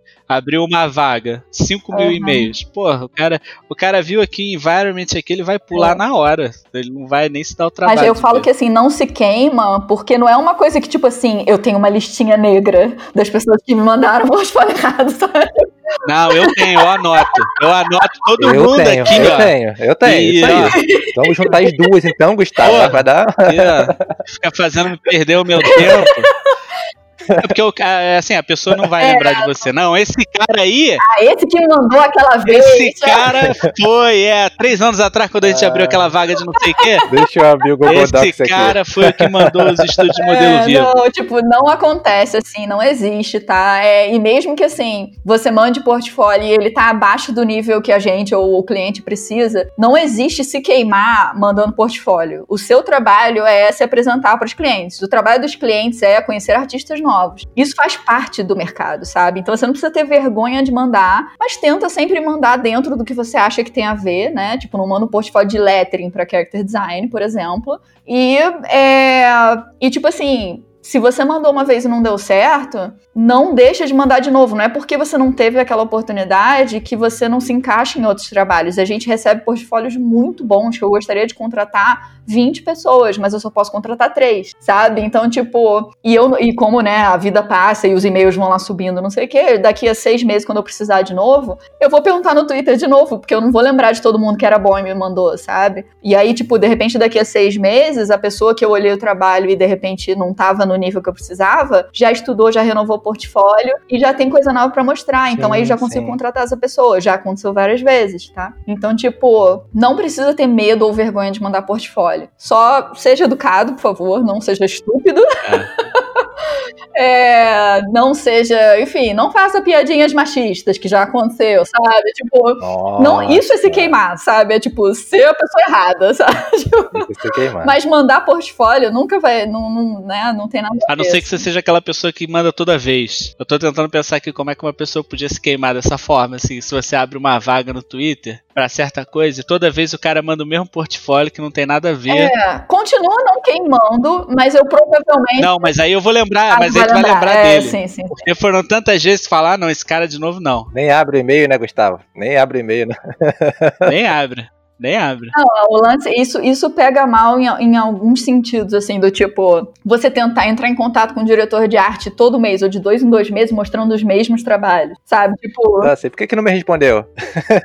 é, sabe? Tipo assim, não. Se você vai é, fazer um follow-up, se você vai tentar de novo uma vaga, é. Por mais que de repente o problema tenha sido o timing. Já aconteceu da gente mandar portfólio para um cliente e o cara, pô, adoramos o trabalho de vocês, acabamos de contratar um artista, a gente não precisa agora, mas pô, vamos manter contato. Tipo, se daqui a seis meses eu mandar um meu portfólio pro cara, tipo assim, ele vai continuar tendo gostado, sabe? Só que se você teve uma resposta ruim e você continua insistindo naquele portfólio, aí é ruim, né? Aí você não tá, você tá mostrando que em X tempo, sei lá, dois anos você não mudou o seu portfólio, isso é muito ruim, sabe? Tipo, isso pode pegar mal e principalmente se você aparece tão frequentemente a ponto do cara lembrar que você só manda aqueles trabalhos, sabe? Mas isso é um caso extremo, assim, isso não é normal de acontecer, né? Tipo, eu acho que é mais isso, assim, tipo, falta de educação, sabe? Tipo, piadinha fora de hora. Textão, textão no e-mail. Textão, textão, no, e-mail. textão no e-mail eu não leio. Eu abro o link da pessoa e aí, se, se eu gostar, eu respondo e tal, mas, tipo, se for textão e eu tô nessa correria de escolher portfólio, eu não, eu não, não vou não, ler. Eu, eu, eu, eu, assim, hoje em dia eu faço um texto mais ou menos quando eu mando e-mail. Mas o que, que eu faço? O meu texto, mais ou menos, fica depois de, do meu link de portfólio. Então tá, tipo assim, dois passos, dois, três passos. Exato. Se o cara gostar, ele vai voltar e ler a minha experiência. Aí lê uma experiência, opa, esse cara é confiável.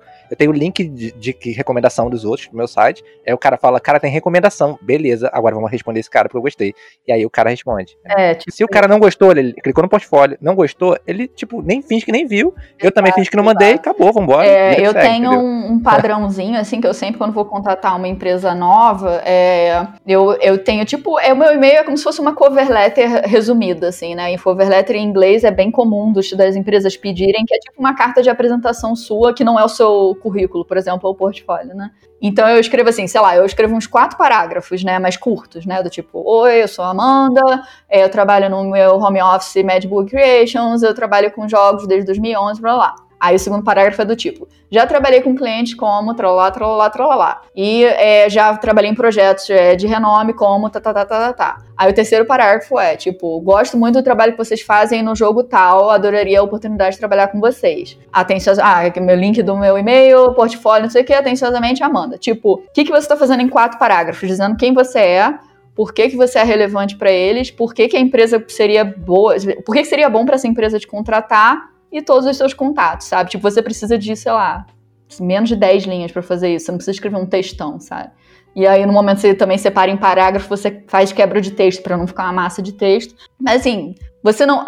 Se você tiver que convencer o cara pelo seu texto e não pelo seu portfólio, já tá ruim, sabe? Então, tipo, é só um complemento. Sim. Então, assim, começa, o, a prioridade é o seu portfólio e aí depois quem é você e tal, não sei o quê. E aí você seja educado na hora de se apresentar. Mas não precisa muito mais que isso. Não precisa contar a sua trajetória de vida e, sabe, tipo, a não ser que a pessoa pergunte, enfim, mas. Pelo amor de Deus, não me manda o arquivo zipado pra eu dizipar no meu computador, ah, abrir uma não pasta e ver. Pra baixar. Não manda PDF, gente, pra eu baixar, por favor. Por Não manda PDF, por favor. Manda é. um link. Artstation, Carbon-Made, Behance, qualquer coisa. Qualquer mas, Carbon-Made é lindo. Eu uso Carbon-Made. Carbon-Made é Carbon-Made é uma coisa mais limpa, mais clean do que o ArtStation, né? Para quem quer botar poucas peças e ser sim. mais direto ao sim, ponto sim. e tal. Não tem comentário, não tem like, não tem nada, é só o portfólio. Não tem nada, tem nada. Então, isso ajuda, assim. Mas, no geral, isso é um processo muito comum da nossa área. E tem muita gente que tem vergonha e medo de mandar portfólio. Gente, não tenho. Tenho mesmo, assim, é normal, sabe? Não, manda, manda portfólio, manda portfólio aí aqui. Manda portfólio no comentário do YouTube desse podcast. Se você tá escutando aqui até agora, ó, manda portfólio é isso aí, aqui. Isso aí. A gente vai lá, olhar seu trabalho, mostra seu trabalho onde você puder. Manda aqui nos comentários aqui do Exato, YouTube. exato. É, tipo, o importante é o seu trabalho ser visto, né? Não adianta você ser bom e ninguém saber que você existe. Sabe? É, é.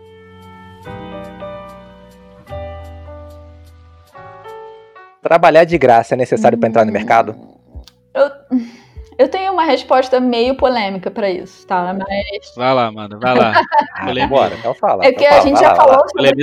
É, eu já falei sobre, A gente já falou sobre isso em algumas outras ocasiões, mas eu sempre respondo a mesma coisa. É que, tipo, tipo assim, ah, trabalhar de graça é legal? Não. Às vezes é necessário? Sim, sabe? Tipo, às vezes você tá montando portfólio e você faz, tipo assim, sei lá, meu primeiro portfólio de todos os tempos da minha vida foi era um portfólio de panfletinho que eu fiz pro curso de teatro do meu irmão no Photoshop, sabe? Tipo, trabalhei de graça, sabe? Tipo, para fazer lá, para ajudar o curso dele e tal, para divulgar as peças que eles faziam tinha, era, virou um portfólio no final das contas, era uma experiência de trabalho, sabe? Tipo, já cansei de fazer assim. E, tipo, é, tem trabalhos que você também, tipo, sei lá, já fiz trabalho de fazer é, santinho pra igreja que eu frequentava, sabe? Tipo assim, acontece, sabe? Tipo assim, eu acho que o que você tem que se uhum. perguntar é se esse cliente pode pagar você e não tá pagando sacanagem, sabe? Se é uma coisa de má fé, sabe? Do tipo, ah, faz uma coisa pro nosso jogo AAA aí multimilionário que a gente te dá divulgação em troca. Isso, obviamente, não, sabe?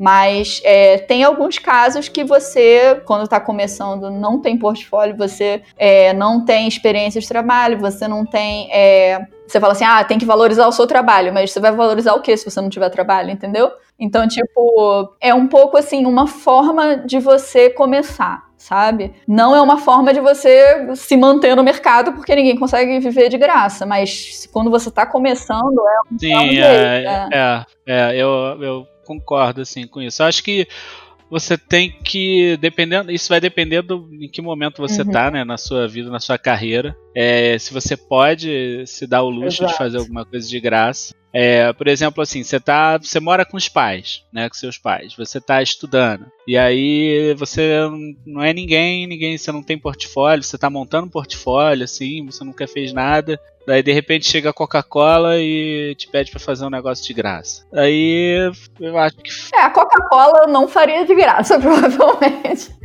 Mas não, não, sim, mas sei lá, Coca-Cola vai te dar mil reais para você fazer ah. um negócio, sabe? Aí você você faz. Eu, eu uhum faria, assim. Agora, eu não faria isso hoje. É. Se a Coca-Cola chegasse hoje pra mim, não, faz um negócio de graça aí que eu te dou divulgação. Eu falo, não, hum. você me paga. Nem que seja em Coca-Cola pro resto da vida. Então, isso que eu ia falar. Coca-Cola, se quiser fazer comigo. Porque eu gasto muito dinheiro com Coca-Cola, então de repente podia rolar uma parceria. Uhum. Vitalício Coca-Cola. Né? O vídeo aqui é muito, forte, entendeu? mas de graça não rola, assim. É, e também tem o lance de que nem todo retorno é financeiro, sabe? Alguns Sim, trabalhos uh -huh. que você pega é como se fosse um. Sabe aquele selo que vem de ouro num livro, assim, que ele foi aprovado por não sei o que, sabe? Tipo, sei, sei, pro sei, clube do livro do não sei o que, sabe? Do tipo assim, alguns trabalhos você ter no portfólio é meio que isso, assim, tipo, é uma comprovação de que, né, sei lá, por exemplo, você tem um portfólio que é todo de fanart e trabalho pessoal e trabalho para coisas locais e tal pode ser o portfólio mais maravilhoso do mundo, né? Num, ser fanart e ser cliente local não tem problema nenhum. Mas daí você taca lá um jobzinho que você fez pra Disney, sabe? Tipo, os clientes grandes e outros clientes médios que de repente estão olhando e falam assim: pô, esse cara aqui. Pô, se a Disney já contratou, sabe? Tipo, acaba virando uma, uma, um selo de garantia sim, seu, sim. assim, sabe? O que é uma merda, tá? Tipo, eu não acho justo.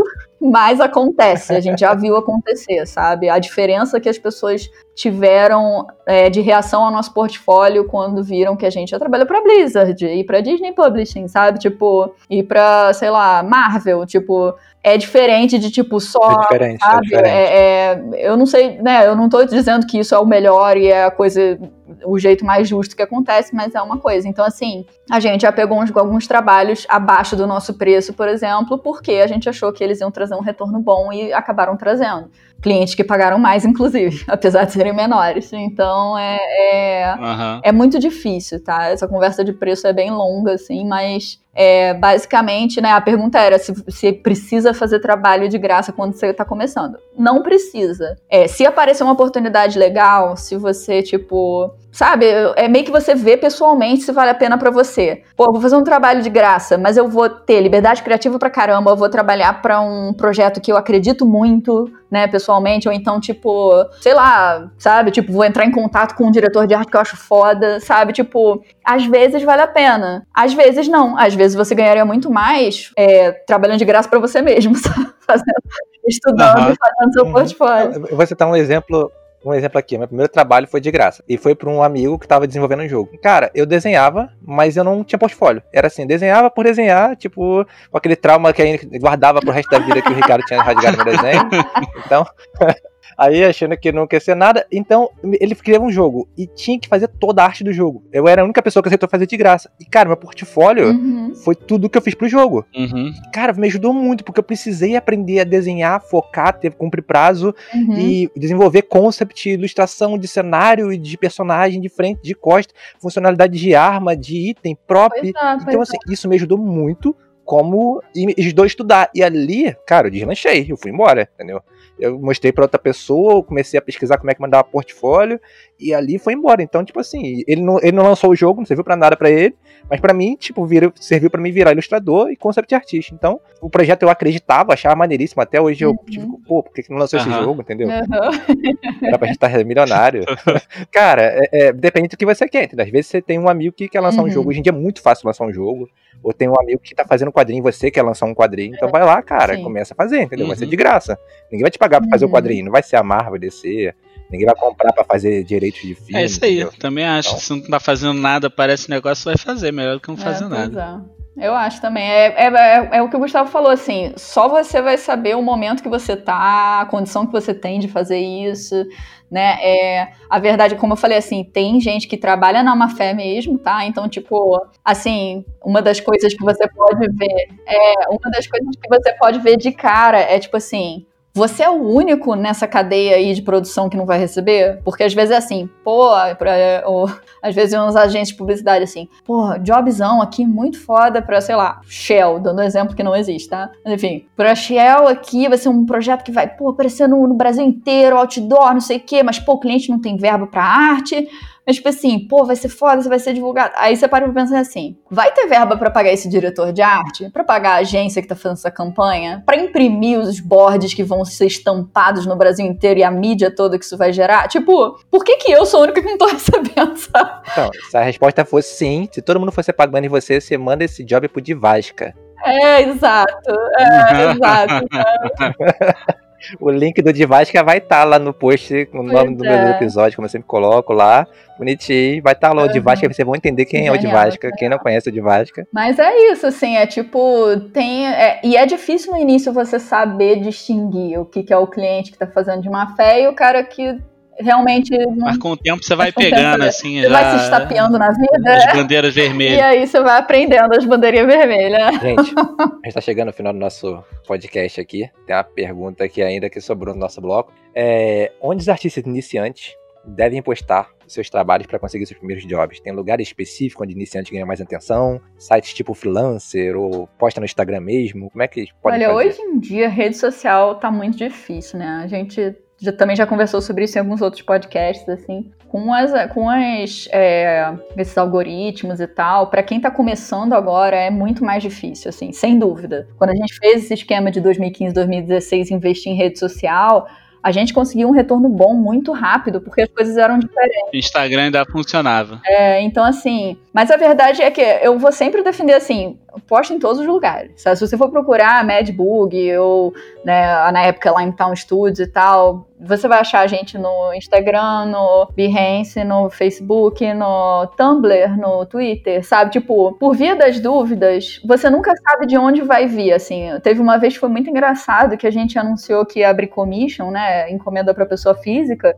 A gente anunciou três slots, assim, né, três vagas. As três fecharam pelo DeviantArt tipo assim, que eu falei, gente, Foi. como assim, sabe? Bizarro. Eu fiquei chocado, eu, fiquei, eu nem sabia que a gente tinha DeviantArt. Eu falei, Amanda, mas como? Ela falou, ah, não, eu posto as coisas é, lá. Eu falei, sério? A gente termina uma ilustração, eu escrevo um textinho, copio e colo em todas as redes sociais, assim, tipo, sempre tudo em dia. Mas é por causa disso, você nunca sabe, né? Tipo, o Júlio viralizou, eh, o Júlio César, né, o MZ09, viralizou no Reddit, sabe? Tipo, na época e tal. Então, assim. Sim, sim. Ah, e é Reddit, a gente tá usando agora também, porque agora a gente é jovem é. e usa o Reddit. Só o TikTok que no. Se bem a gente tá no TikTok, mas eu não entendo, eu não tá entendo o TikTok. a gente ainda não conseguiu entender como funciona. A gente não conseguiu, gente. Vamos fazer conseguiu. um curso do Unhide aí para TikTokers para é, artistas. TikTokers. Porra, porque realmente, assim, mas é, é onde as pessoas estão. Na verdade, você, como ilustrador comercial, você tem que estar onde o seu cliente está. Se o seu cliente é público geral, do tipo, né, fazer commission ou vender o seu trabalho autoral, quadrinho, essas coisas, você tem que estar no TikTok, você tem que estar no Twitter, você tem que estar em todos os lugares. Se você trabalha mais para cliente, os clientes estão em, em coisas mais focadas profissionais, tipo Artstation, Behance e tal.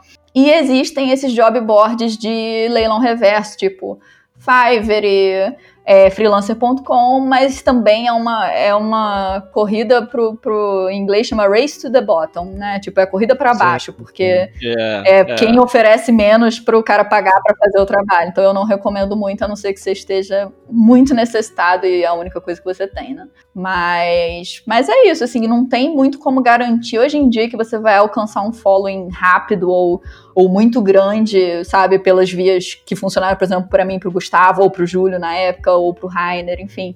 Mas uma coisa que até o Rainer mesmo falou pra gente uma vez é você ficar bom o suficiente para não ser ignorado, sabe? Então, assim, um trabalho bom vai ter espaço sempre. Então, foca em melhorar profissionalmente não se preocupa tanto com seus números nas redes sociais, porque você pode chegar até o cliente, você pode é, mandar o seu portfólio, enfim.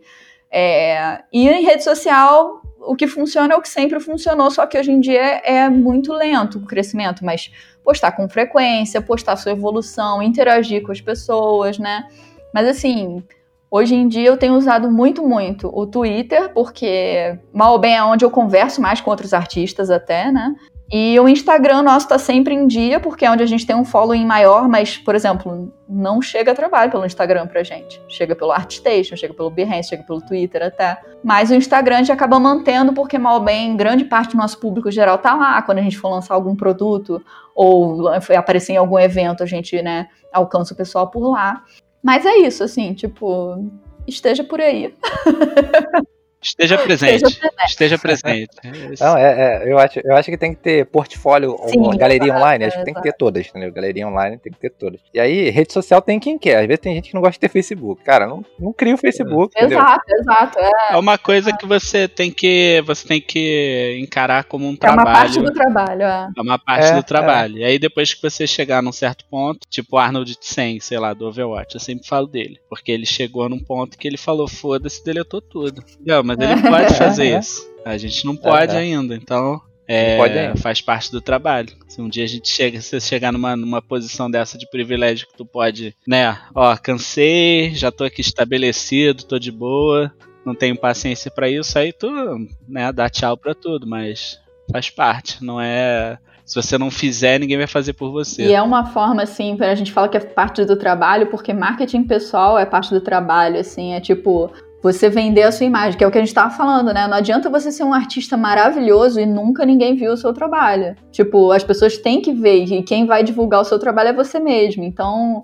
né, não precisa ter vergonha de ficar postando, mostrando para as pessoas. Tem orgulho do que você fez, sabe? Do caminho que você trilhou. É, posta mesmo e tal, né? Tipo, de vez em quando até a gente tem uns uns picos de produtividade, a gente sai postando um desenho atrás do outro, eu já fico assim, caraca, a gente tá postando muito, mas aí depois eu penso, ah, cara, a gente tá postando muito, a gente tá fazendo um monte de coisa e é isso aí, sabe? Tipo, não dá pra ter vergonha, sabe? Tipo, é... e ao mesmo tempo também a gente às vezes se dá uma folga. No primeiro semestre a gente quase não postou nada novo, porque a gente tava super ocupado. Então, sei lá, a rede social é um pouco isso, assim, tipo, é... você tem que encarar que é uma parte do que você tá fazendo, às vezes você vai precisar investir mais quando você está mais precisando de trabalho, né? Tá precisando renovar portfólio, postar coisa nova. E tem hora que você vai estar ocupado e não tem que ter obrigação, não se sentir obrigado a postar, sabe? Tipo, que também é uma coisa que o pessoal tem às vezes, né? Então, acho que é isso, assim. É mais uma questão de ser visto pelas pessoas certas, assim, né? O seu público. É, uma coisa que eu recomendo também, tá rolando agora, aproveitar que eu vou fazer um jabá aqui da rádio. Nunca faço jabá na rádio, olha só. Tem que fazer, tem que fazer, né? Milton vai me demitir, Milton vai me demitir, ó.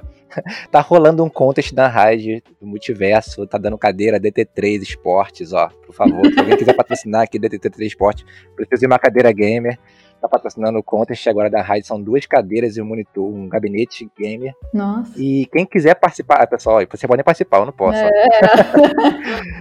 é, quem quiser participar, cara, eu vejo que cada vez mais os contests, concursos que a galera da rádio faz, a Station faz, seja seu site faz, participa de contests, vai fazendo o trabalho, melhorando, porque isso ajuda muito, entendeu? E a galera vai vendo. Tem gente que eu conheço, um amigo meu, que tá contratado por empresa porque o cara viu ele melhorando toda vez no contest, desde o início do ano da rádio, e aí o cara agora começou é, então, com certeza. Esses, esses contests, hashtags e tal, é, são coisas que ajudam na visibilidade mesmo. É bom entrar nesses bondes de vez em quando, assim, né? É bem legal, porque às vezes, às vezes você tá até. Acontece isso comigo, assim, com certa frequência. Às vezes tu tá meio travado. Tipo assim, ah, eu quero desenhar, mas eu não sei o que, uhum. sabe? Aí, aí aparece um contest desse, que já tem a ideia mastigadinha para você, sabe? É só fazer. Aí tu fala, quer saber, sim, eu vou fazer isso sim. aqui. E aí é, é maneiro, sabe? Você não tem que pensar, é só meio que produzir. Eu acho legal, assim, todos participar desses contos, se você tiver com tempo de bobeira. É um bom investimento mesmo. E para fazer peça para portfólio também, justamente, é, é. assim. Sim, sim.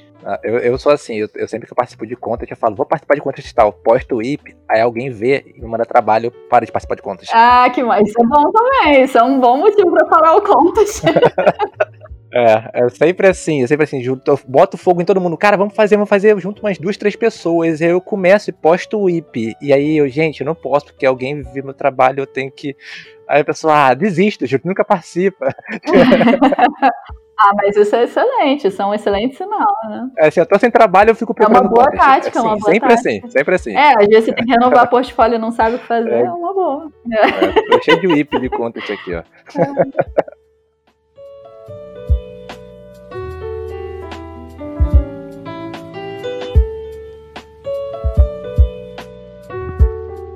Galera, chegando no final aqui, a gente tem uma, um bloco aqui chamado Uma Rádio Indica. Você pode indicar pra gente um filme, uma série, um quadrinho, um livro, qualquer coisa, não precisa ter relação com arte, cada um indica um. Deixa eu ver. Eu tô jogando Paper Mario, gente. É muito fofo e muito bonitinho e muito divertido. Então joguem Paper Mario. Tá, já que a Amanda indicou um jogo, eu vou indicar um jogo também. Eu acabei de terminar o Ghost of Tsushima. Porra, é bom demais. É, um jogo é cheio de ação, cheio de emoções. Você vai rir, você vai chorar, você vai cortar a cabeça de pessoas, você vai fazer amizade com o cavalo. É... Nossa, é muito foda. É muito foda. Cinematografia, é história. Nossa, acho que eu nunca vi um. E é lindo de morrer. Os cenários são lindos, lindo, lindo, lindo. lindo. Boas referências aí pros concept art. E às vezes você só separa só. Sim, pô, tu, volta e meia no jogo, tu para assim, fica só olhando. Fica só olhando assim a, as plantinhas voando. Uhum. nossa, muito foda. Eu, o Gustavo toda hora me chamava assim, ai, olha, olha a armadura que eu peguei agora. Aí e os designs são muito absurdos. a armadura, ah, Caraca, tu dá zoom com a cordinha no é. cinto ali. Caraca, eu, nossa, muito é, bem nossa. feito.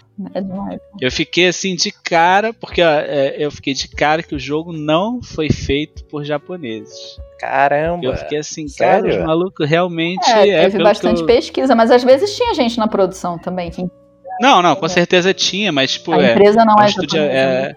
não, a empresa é. é não, Sucker não, Punch é, é o que? Americana? É, americana. Americana. Os caras, tipo, eles é. foram em Tsushima, eles fizeram, né? Pesquisador disso tudo. Porra, tipo, foda, foda. Tipo assim. Jogo do ano. Eu acho que vai, merece jogo do ano aí. Uh, gente, chegamos à nossa pergunta final. Qual o sentido da vida, do universo e tudo mais? Com Amanda e Gustavo. Nossa, mas é a pergunta mais fácil assim no final? É, essa vida não tem sentido nenhum. Ah, é. Ai, não fala isso. É só um bando de acontecimento aleatório não, que acontece em volta da gente. Eu acho que a vida é isso aí, né? Eu já, quase que eu falar é, igual, é aí, Eu ia falar igual aquele bloco do Ponto do Show. É. Não Você acha que a vida é um arco-íris? Você acha que a vida é um arco-íris? Não, não. Acho que a vida é, é, é, sei lá, você conseguir realização profissional, mas também ter uma vida, qualidade de vida, uma vida tranquila, uma. Yes. Né, curtir, curtir tudo, curtir as suas conquistas, é, curtir a exato. família. É... Tem que ganhar dinheiro para comprar Coca-Cola. É... é... mas é, acho que é isso. A gente outro dia. Viajar, conhecer outros lugares, outras culturas. Outro dia teve um menino que postou, eu não lembro quem foi agora, depois eu vou até olhar. Um dos um artista brasileiro postou assim no Twitter, né? Ah, é, que que você, como é que vocês artistas se imaginam na velhice, assim, né? E aí o thread foi tão, sabe, felizinho, assim, e, tipo, todo mundo, ah, eu quero morar numa casinha do interior, e tipo, né, cozinhar bolo pros meus netos, e tipo, sabe, ah, cuidar dos bichinhos resgatados. Eu fiquei tipo, ah, gente, é isso. é isso que eu quero pra mim também. então é meio que trabalhar pra isso aí.